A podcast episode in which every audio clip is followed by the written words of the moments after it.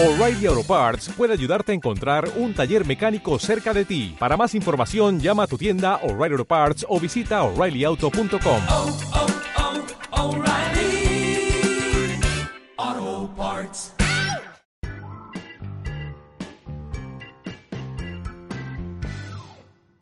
Muy buenas, bienvenidos a un episodio más del podcast Nómada Digital. Soy Carles Navarro de vivedistinto.com y autor de los libros Nómada Digital, La libertad del siglo XXI y La vida que yo quiero. Y hoy tengo una notición para daros, la verdad que tenía muchas ganas de que llegase este momento. Sé que ya he colgado alguna cosa en mi Instagram y, muchos me habéis escrito qué es eso, qué estoy haciendo, que por qué hay una excavadora en esa foto. Y, y, bueno, pues, pues ha llegado la hora, ha llegado la hora de explicar el motivo real por el que he estado todo este año viniendo a Costa Rica, por el que ahora mismo me encuentro aquí y voy a pasar varios meses en este maravilloso país. Y es que estoy creando mi base nómada digital en Centroamérica. Como ya sabéis, eh, yo he vivido más de 12 años en Nicaragua, es un montón de tiempo, o bueno, ha sido de manera intermitente en alguna ocasión, pero desde el 2006 he estado ahí yendo y viniendo y ya hace un tiempo que siento que mi etapa en Nicaragua ha pasado a ser diferente. Tengo eh, unas ataduras muy estrechas con Centroamérica. Es un sitio que conozco muy bien, en el que me siento cómodo, me sé mover. A veces me desespera, otras veces lo acepto más como es, pero me encanta, me encanta eh, el clima, me encanta la gente, me encanta saber que estoy en invierno europeo aquí, yendo a la playa en lugar de estar pasando frío. Bueno, el caso es que ya hace mucho tiempo que salí de mi vida sedentaria en Nicaragua. Es decir, yo antes en Nicaragua pues vivía permanentemente ahí. Eh, tenía mi negocio allí, tenía mi casa, tenía una infraestructura, una empresa, etcétera. Y a raíz de lo que sucedió en el 2018 decidí empezar a apartarme más del país. Voy y vuelvo cada año porque tengo mi residencia ahí, tenía mi casa, tenía alguna cosa todavía y mucha gente, muchos amigos, pero ya no contemplo el vivir allí de manera estable sin salir del país. Ya lo sabéis, hace años, y, de aquí nace este podcast, ¿no? Que, que, mi decisión fue la de vivir como nómada digital, o tomar este estilo de vida para, pues sencillamente viajar y tener la libertad. Yo creo que esta es la, la parte importante, ¿no?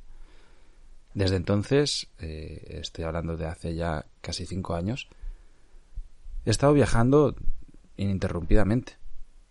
He pasado muy cortas temporadas para ver a familia. Eh, he pasado temporadas también en Nicaragua, pero en las que también me he estado moviendo por dentro del país, cambiando de destino continuamente.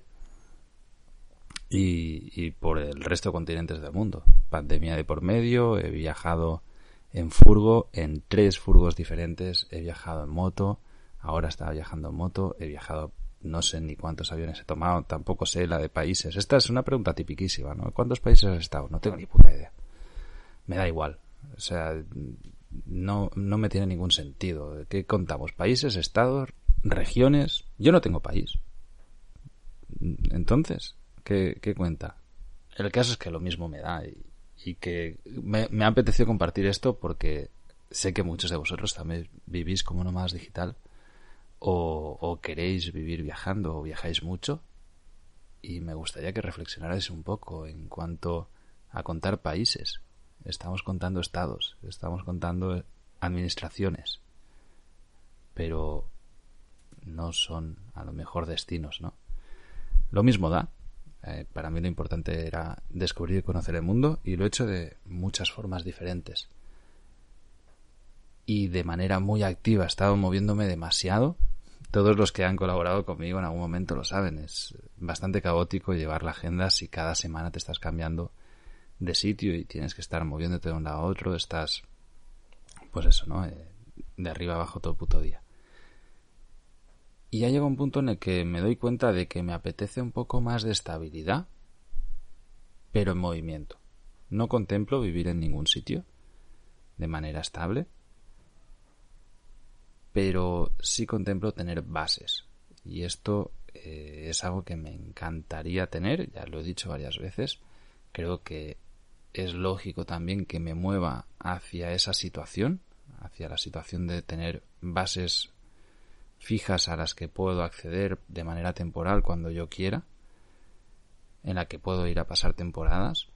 Y después de viajar mucho he encontrado un sitio en Costa Rica, en Ubita, que es una población situada al Pacífico Sur, eh, al lado de Bahía Ballena, eh, y ya a unas tres horas de Panamá más o menos, donde me siento muy cómodo.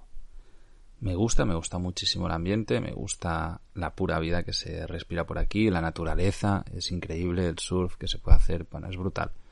Ya hace un par de años quedé enamorado de este lugar y el año pasado empecé a idear una opción o una idea para crear eh, esto que estamos creando ahora, pero que en principio era más pequeño.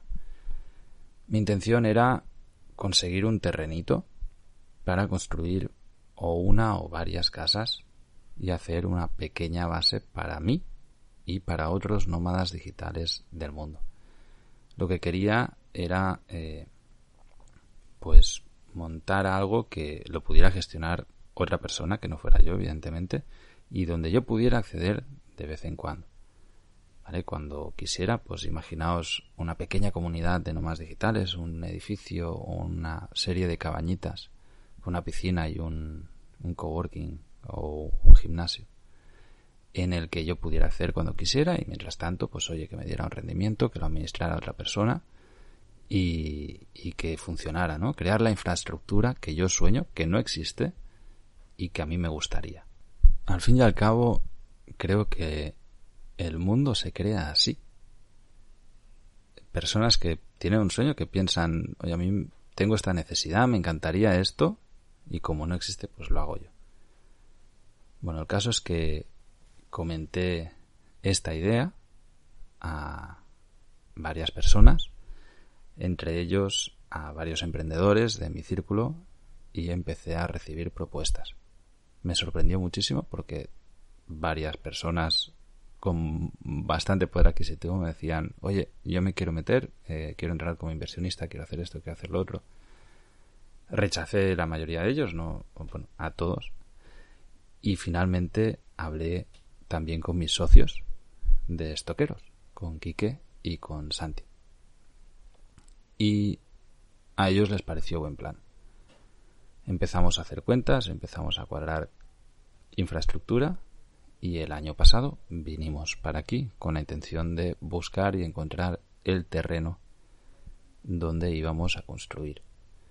No fue fácil, empezamos a dar vueltas, estuvimos por todos lados, pero finalmente encontramos el lugar del que nos enamoramos. Encontré un terreno que dije, es aquí. La negociación fue durísima, eh, Quique se marchó, eh, se nos caía continuamente la negociación, el vendedor era extranjero y había un montón de problemas para los pagos, bueno, era un follón. Voy, os explico de adelantado que los precios en Costa Rica no son eh, nada baratos, son bastante más caros que en España, en la mayoría de sitios. Y bueno, pues hablábamos de cantidades bastante elevadas de dinero que, que costó, costó un montón. Pero finalmente lo logramos, conseguimos cerrar todo y tomar posesión del terreno. Eh, ya podíamos decir que el terreno era nuestro, pero también en ese momento empezamos a diseñar lo que iba a ser el proyecto y cómo lo íbamos a gestionar y cómo íbamos a hacer que esto funcionara, ¿no? Y que arrancara correctamente. El proyecto inicial viró, viró bastante. Ya no eh, íbamos a hacer esta especie de co-living que estábamos planificando por varias razones, sobre todo por temas de logística y de realidad del país. Es muy difícil que alguien te lo controle bien estando fuera y decidimos tratar de hacer las cosas lo más simple posibles. Entonces, eh, pues simplificamos todo el proyecto, lo dividimos en varias fases, en varias etapas y ahora estamos arrancando con la primera etapa. Que es la construcción de tres viviendas y una piscina al final de todo el terreno, además de pues el alineamiento del terreno, conseguir permisos para toda la obra, eh, relleno de, terreno con material para poder construir encima, etcétera, etcétera. Esto eh, lo decidimos hacer así por viabilidad, sobre todo económica. Al final construir aquí es carísimo y es mejor asegurar el tiro y saber que lo que vamos a hacer lo estamos haciendo bien. Entonces hemos empezado ya con nuestro constructor, eh, diseñamos esta primera fase que, como os decía, consiste en mm, tres casas que son en realidad dos eh, de dos habitaciones para familia numerosa y una, un apartamento más pequeño para una pareja o para una persona y una piscina central dejando toda la parte anterior del, del terreno libre para poder desarrollar lo siguiente que se va a venir. Estas casas pues todavía están en un papel. Ahora eh, llevamos pues ya un tiempo tramitando permisos, haciendo toda la burocracia que aquí es bien lenta, con la idea de arrancar pues lo antes posible.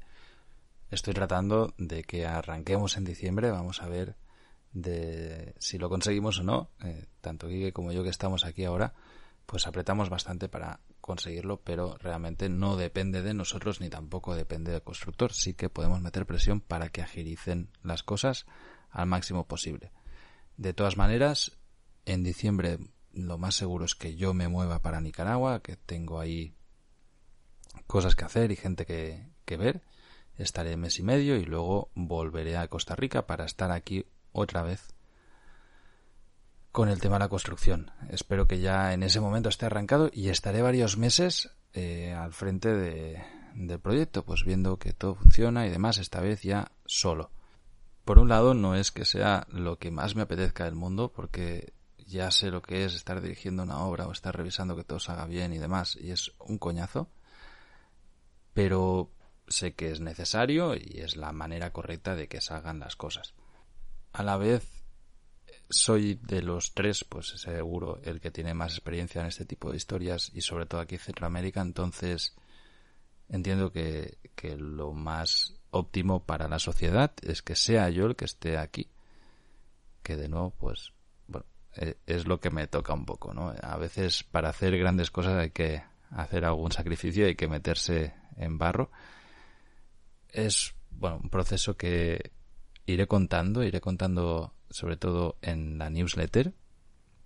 Así que si no estás suscrito, te invito a que te suscribas ya mismo, vivedistinto.com, porque ahí iré enseñando actualizaciones y, cómo va todo el proceso de obra. También si quieres en el Instagram, en carles-na o en arroba vivedistinto.com. Ahí pues supongo que iré subiendo stories y todo el proceso pues enseñándolo un poquito. Lo que sí que estamos haciendo desde ya es documentarlo absolutamente todo para poder explicar cómo es este proceso, para poder explicar cómo es obtener la residencia costarricense, que esto es algo que mucha gente nos pregunta. De verdad, si escuchas este podcast, no me mandes un correo preguntando porque, oye, en Google también tienes la misma información que yo te puedo dar. Cuando yo tenga el artículo y todo preparado para explicarlo, lo haré. En estos momentos, eh, pues ya se ha hablado con abogados, conocemos los procesos, sabemos qué es lo que implica y lo que no. Sabemos también lo que implica en fiscalidad. Costa Rica tiene tributación territorial, que esto es una cosa muy ventajosa para todos aquellos que nos dedicamos al mundo digital y porque básicamente pues todo lo que vendas es libre de impuestos siempre y cuando no lo vendas dentro de Costa Rica. Es decir, esto básicamente la tributación territorial lo que hace es tributar únicamente con lo generado y obtenido dentro del país en el que se tributa. Si acaso ya haré un artículo explicando bien esto, un episodio, trataremos de traer a nuestros asesores fiscales para que expliquen todo esto, cómo crear sociedades en Costa Rica también, cómo tener la residencia con una sociedad. Al final, todo esto pues tiene un proceso que necesita tiempo y, que necesitas ir descubriendo y entendiendo cómo funciona. Hemos tenido que cambiar de abogado en ya más de una ocasión. Al final, pues estamos adquiriendo unos conocimientos que son muy chulos, eh, que forman parte de la vida nómada digital y que está muy guay de ver, pero también están costando carísimos. O sea, a base de hostias, a base de que te digan una cosa que luego no sea, a base de tiempo, de mucho esfuerzo, mucho tiempo, de reuniones, de estar mirando un montón de cosas. No es fácil, pero sí que es posible. Y sabiendo que es posible, entonces sencillamente no importa lo difícil que sea, ¿no? Es realizable y por lo tanto pues estamos en, en ese en ese momento. Esto aplica para mí como una máxima absolutamente todo. Si nos hemos propuesto esto, o en mi caso personal, hablo en este momento de mí, entiendo que Quique también está en la misma línea, Santi tiene una visión un poco más diferente, pero también está dentro del mismo proyecto. Lo que estamos haciendo aquí es un sueño, es realizar un sueño, es hacer una inversión muy potente, es construir un sitio que es de sueños, que nos encantaría que fuera nuestro, ¿no? Que fuera nuestro hogar, nuestro sitio, que fuera lo que nosotros hemos diseñado en un papel. Esto es un proceso muy chulo también, el de diseñar una casa o diseñar algo y, luego materializarlo. Eh, en el mundo digital yo diseño muchas cosas, productos, páginas, eh, textos, lo que sea, ¿no? Y lo creo y, y ya. Pues son bits, no lo puedes tocar cuando esto lo, recuerdo cuando, estaba construyendo mi casa en, Nicaragua, que ahí sí yo participé activamente en el proceso de la obra, o sea, me puse ahí a, tocar ladrillos y ponerlos y a dirigir todo eso, por aquí van cables, por aquí no, desagües, un follón. Y ibas viendo cómo iba avanzando, era una, una sensación increíble, de decir, hostias, es brutal cómo esto va desarrollándose y vas de eso que habías pensado tú y que primero lo, dibujaste, luego lo pensaste, luego lo pasaste a papel, le tomaste las medidas, empezaste a diseñar, poco a poco va tomando forma y lo puedes tocar y luego al final terminas viviendo dentro de eso, ¿no? En este caso ha sido diferente porque hemos contratado a un arquitecto que ha hecho lo que nosotros queríamos. Que está bien que sea así porque al final, hostia, Nicaragua lo hice y todo yo. Y, yo no soy arquitecto, o sea, aprendí a usar SketchUp para poder eh, modelar mi casa en 3D. Y me pasé, pues, yo qué sé, unas semanas ahí haciendo todos los detalles, haciéndolo todo. Y recuerdo que, que lo pasé a los constructores y a la alcaldía, ¿no? Para permiso de obra, no entendían nada, era como, ¿qué cojones me estás enseñando? Y al final me aprobaron en plano, eh, en un DIN A4, eh, hecho a mano, con, poniendo, era un cuadrado, era, fue ridículo. Estas cosas son muy, son muy curiosas. Aquí no funciona así. Costa Rica es un país muy serio en cuanto a administración y me alegro que sea así, porque aunque es muy tedioso, es una garantía de que las cosas funcionan y funcionan bien y que están eh, correctamente ejecutadas. Si no, con la lluvia que tenemos aquí, o un terremoto, o huracanes que pasan, pues sería la mierda país cada dos por tres, que, pasa en otras zonas, ¿eh? tanto de este país como de los vecinos. Bueno, no me enrollo más en este tema. Eh, básicamente lo que estoy haciendo aquí es construir eh, una obra, tres casas ahora mismo con una piscinita, eh, hacer todos los trámites necesarios, crear una infraestructura, ya tenemos un coche, tenemos un, un coche enorme, un Mitsubishi Montero Sport, que es gigante, que gasta un montón y que se estropea mucho pero que bueno, que tiene cuatro ruedas y ese que nos lleva de un lado a otro. Yo la verdad que no hubiese escogido para nada este coche, pero bueno, eh, no, no, estaba aquí cuando se compró, eh, es lo que hay y también acepto que eh, cuando tienes socios y somos varios, pues hay que tomar decisiones que no siempre son las que haría uno de ellos, ¿no?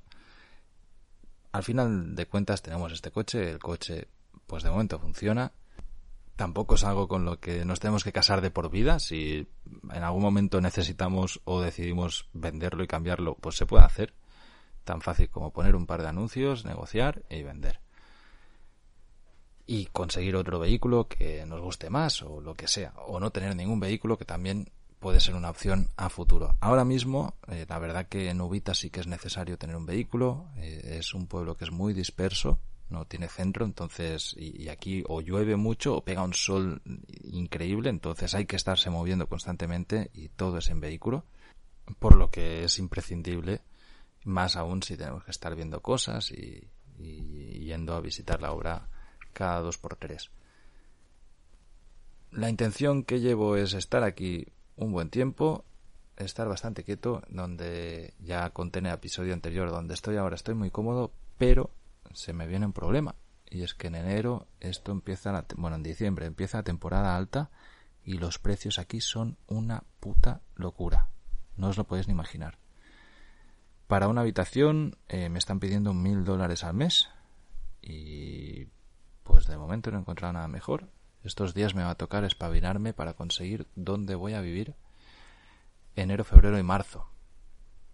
Luego eh, mi intención es volver para Europa, voy a coger la moto, me voy a pegar unas buenas vacaciones en algún lado, no sé dónde, eh, hacer un poco de aventura y más adelante pues ya veré hacia hacia dónde voy y qué hago o si regreso aquí o no. De momento Costa Rica es un sueño en proceso. Vamos a ver. También en estos días ya se ha terminado el tema de Bansco, que también era importante. Y tengo la, la cueva nómada. Al final, ahora mismo ya puedo decir que tengo tres bases en el mundo. Y eso pues me mola un montón de pensar porque puedo ir bastante donde quiera cambiando de lugar, pero yendo de lugar mío a lugar mío.